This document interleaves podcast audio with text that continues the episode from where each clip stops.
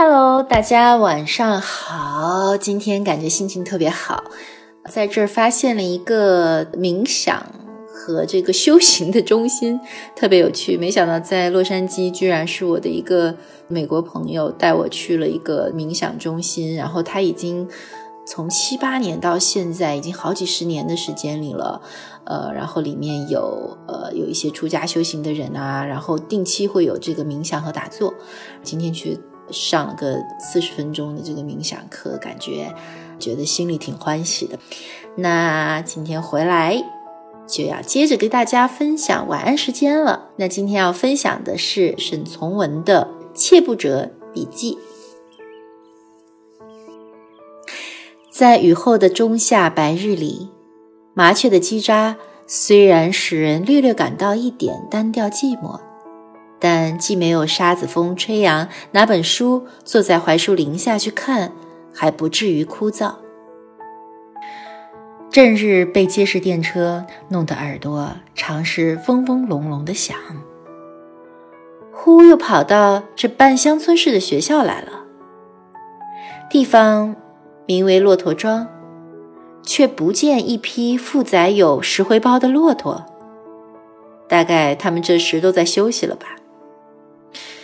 在这里可以听到富于生趣的鸡声，还是我到北京来的一个新发现。这些小喉咙喊叫，是夹在农场河西可见的母牛呼唤小犊的喊声里的。还有躲在榆树林里的流氓鹧鸪，同它相应和。至少有两年以上，我没听到过鸡声了。乡下的鸡声，则是明时时在袁州的三里坪农场听过。或许还有别种缘故吧。凡是鸡声，不问它是欢村午夜，还是清音白昼，总能给我一种极深的感动。过去的羡慕与怀恋，而我也会从这些在别人听起来或许会感到夏日过长、催人欲睡的单调长声中找出。初来北京时，我爱听火车汽笛的长鸣，从这声音中，我发现了它的伟大。我不驯的野心，常随那些呜呜声，向天涯不可知的辽远渺茫中驰去。但这只不过是空虚寂寞的客语中的一种寄托罢了。若拿来同乡村中午鸡相互唱酬的叫声相比，给人的趣味却又完全不同了。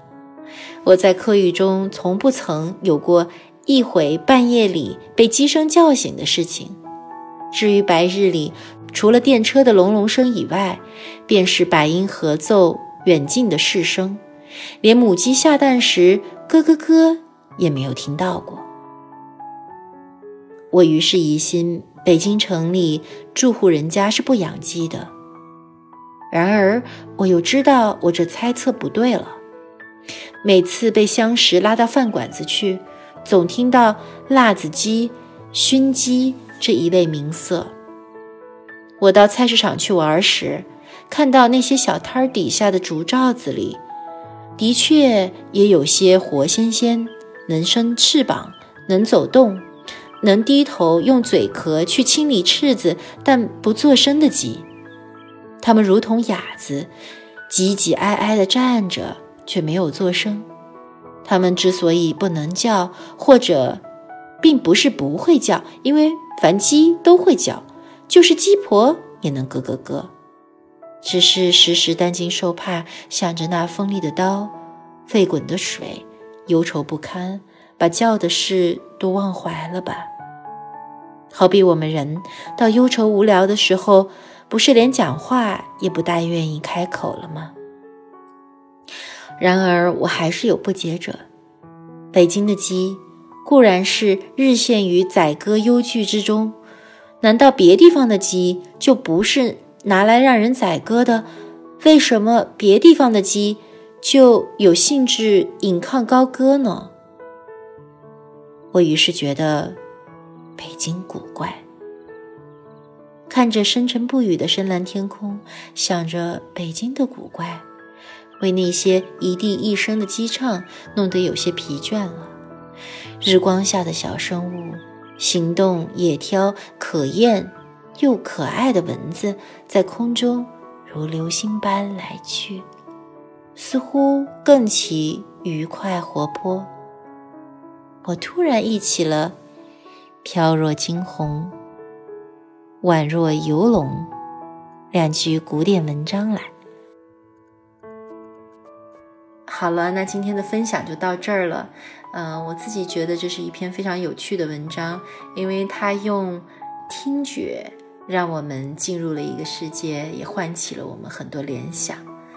不知道在你们现在的环境里，能听到。什么声音呢？是偶尔有的汽车的鸣笛声，还是有楼上邻居的走动声，还是有听到家人回家的关门声？不管怎样，都希望你们在这样的一个夜晚里，能够平静的做一个好梦。